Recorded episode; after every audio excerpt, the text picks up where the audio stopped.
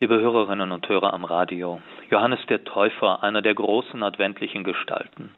Vor dem Hintergrund jüngster Ereignisse will ich einmal auf ihn als eine Art Kontrastfigur schauen. Haltung zeigen, Zeichen setzen. Das sind Redewendungen, die seit einigen Jahren regelmäßig durch den medialen Blätterwald rauschen. Haltung zeigen und Zeichen setzen kann gelingen, aber auch furchtbar daneben gehen. Vielleicht zeigt ein Beispiel des Misslingens mit am besten, was Haltung wirklich ist. Die deutsche Nationalmannschaft hatte sich für die WM nicht nur sportlich viel vorgenommen, sondern wollte auch moralisch Flagge, also Haltung zeigen. Mit der One Love Binde wollte man zusammen mit sieben weiteren Nationen ein Zeichen setzen für Toleranz, Vielfalt und Offenheit.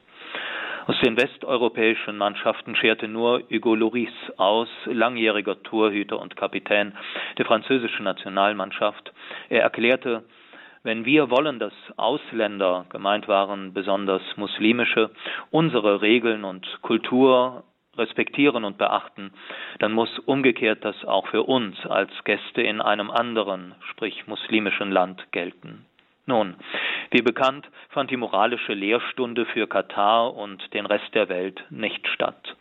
Lehrstunden, die wir Deutschen anderen so gern erteilen, politisch, moralisch, auch kirchlich und vielen Menschen in anderen Ländern gehörig auf die Nerven gehen. Den Protest gegen das Verbot des Tragens der Binde durch die FIFA brachte man kurz vor dem Spiel gegen Japan zum Ausdruck, indem man beim Mannschaftsfoto die Hand vor den Mund hielt. Dem Vernehmen nach waren übrigens nicht alle Nationalspieler mit der Aktion einverstanden.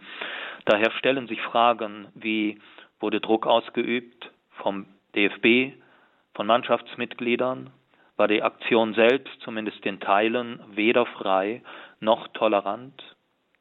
Nun, aber welche Botschaft ging nun am Ende tatsächlich von der Aktion aus? Zur Wahrheit gehört, dass es zwar die FIFA war, die sie verbot, aber man ließ sie sich auch verbieten, obwohl man sie ja trotzdem hätte durchführen können. Warum ließ man sie sich verbieten? Weil man die nicht näher definierten Sanktionen fürchtete. Was aber wäre zu befürchten gewesen? Disqualifikation wohl kaum, gelbe Karten vielleicht, Geldstrafe ziemlich sicher also im Vergleich zu dem hehren Anliegen doch lauter, verzeihen Sie, wenn ich es so sage, Pillepalle Konsequenzen. Und so muss man konstatieren, was auch immer die Folgen gewesen wären, man hielt den Preis von vornherein für zu hoch. Und so war die Botschaft, die bei den Kataris und vielen anderen unausgesprochen letztlich ankam, Menschenrechte, ach Gott, Menschenrechte. So wichtig sind sie uns nun auch wieder nicht. Jedenfalls nicht wichtiger als der sportliche Erfolg. Wir treten für sie ein, ja, aber nur solange es uns nichts kostet. Fazit Haltung zu zeigen, nur dann und so lange, wie ich keine Nachteile befürchten muss, ist ein deutlicher Ausweis von Haltungslosigkeit. Zeichen zu setzen, nur dann und so lange, wie auch das keine Nachteile einbringt, offenbart nicht nur Charakterlosigkeit, sondern beschädigt darüber hinaus die Sache selbst, für die man ein Zeichen setzen wollte. Was man groß herausbringen wollte, Menschenrechte für alle, wird auf diese Weise klein, unerheblich und letztlich belanglos gemacht. Denn es wird verhandelbar und verschachert um die kleine Münze sportlichen Erfolgs oder viel häufiger des schnöden Mammons. Und die Gegner und Missachter von Menschenrechten verbuchen das Ganze als Erfolg für die eigene, oft menschenverachtende Praxis. Denn einmal mehr bestätigt sich für sie, dass Menschenrechte kaum mehr als irgendeine Art Hobby der Westler sind, das aber von diesen selbst nicht wirklich ernst genommen wird so wird man am Ende sagen müssen, diese Aktion hat, gepaart mit sportlichem Versagen von die Mannschaft, nicht nur weltweit Spott, Hohn und Häme eingebracht, sondern einem echten Eintreten für Menschenrechte und damit diesen selbst eklatant geschadet. Wie erbärmlich wirkt das Ganze, wenn man es insbesondere mit den Frauen im Iran vergleicht, beispielsweise, inzwischen unterstützt auch von vielen Männern, wenn man es vergleicht mit den Dissidenten in Russland, Hongkong und China und nicht zuletzt mit unzähligen verfolgten Christen in islamischen Ländern. Hier bezahlen Menschen in der Tat ihren Einsatz für Freiheit, Menschenrechte und ihren Glauben mit Freiheitsentzug oder gar mit Leib und Leben. Das ist glaubhaft. Was unsere Kicker inszeniert haben, ist das Gegenteil. Wären sie doch nur bei dem geblieben, was sie können, Fußball spielen, dann wären sie vielleicht auch sportlich erfolgreicher gewesen. Vor diesem Hintergrund nun also ein Blick auf Johannes den Täufer. Die Gestalt, die uns in ihm begegnet, hat Haltung nicht gemimt, sondern wahrhaft gezeigt. Besser, er hat nicht nur Haltung gezeigt, er hat Haltung gehabt. An ihm kann man sehen, wer Haltung hat, hat es nicht nötig, ständig davon zu sprechen, er wolle Haltung zeigen. Worin besteht dieses Haltung haben? Was uns die Evangelisten über ihn erzählen, macht deutlich, dass er nie auch nur andeutungsweise den Menschen, die ihm zuhörten, nach dem Mund geredet hat. Er hat ihnen zugemutet, die Wahrheit zu hören. Wahrheit, wie Gott sie seinem Volk durch die Torah und die Propheten vermittelt hatte. Wahrheit, die alles andere als bequem war. Wahrheit, die sie nämlich die Menschen, die ihm zuhörten, eigene Sünde und Schuld erkennen und bekennen ließ und bereit machte, die Johannestaufe zum, zu empfangen als Zeichen ihres Umkehrwillens. Und Johannes hat sich nicht gescheut, auch dem königlichen Machthaber Herodes sein Unrecht vorzuhalten. Keine Beschwichtigung, kein falsches Verstehen wollen, dass er, Herodes, seinem Bruder die Frau ausgespannt hatte, war und ist Ehebruch. Punkt. Ebenso Sünde wie bei jedem anderen seiner Untertanen. Außerdem hat Johannes nicht nur durch wohlfeile Worte irgendwelche Zeichen gesetzt, sondern er war ein Zeichen.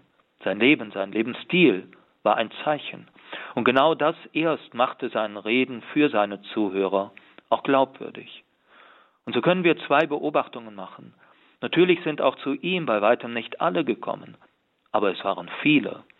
Ohne Zweifel wurden sie angezogen davon, dass Wort und Leben oder verheutigt gesprochen, Haltung zeigen und Haltung haben, bei ihm zusammenklangen.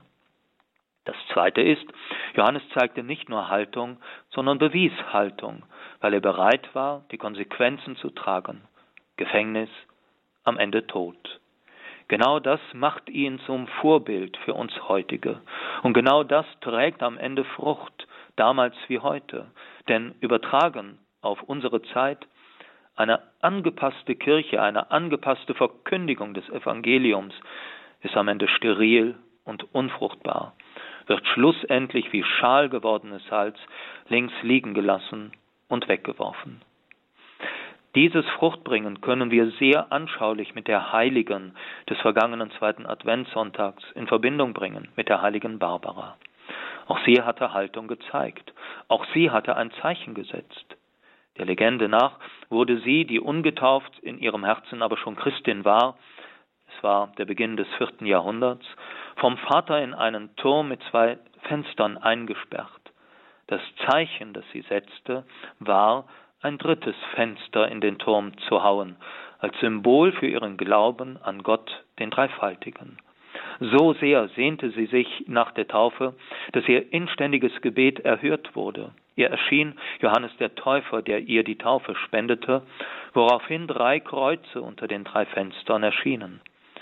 Als der Vater bei seiner Rückkehr sah, was geschehen war, war er so rasend vor Wut, dass er die eigene Tochter beim Kaiser verklagte und sie nach einem langen Leidensweg eigenhändig enthauptete. Der Brauch der Barbara-Zweige geht auf die Überlieferung zurück, nach der Barbara auf dem Weg in das Gefängnis mit ihrem Gewand an einem Zweig hängen blieb. Sie stellte den abgebrochenen Zweig in ein Gefäß mit Wasser, und er blühte genau an dem Tag, an dem sie ihr Martyrium erlitt. Wie schön wird in den blühenden Barbarazweigen sinnenfällig deutlich, was es in den Augen Gottes bedeutet, wahrhaft Haltung zu zeigen und ein Zeichen zu sein. Für die Treue zum Glauben, für die Treue zu Recht und Gerechtigkeit, zugunsten derer, deren Rechte von Machthabern aller Couleur mit Füßen getreten werden. Haltung zu haben und Zeichen zu sein, ist uns allen aufgetragen. Bitten wir Gott, dass er uns in den Stunden der Bewährung die Gnade und die Kraft dazu gebe. Und dazu segne sie alle der dreifaltige Gott, der Vater und der Sohn und der Heilige Geist.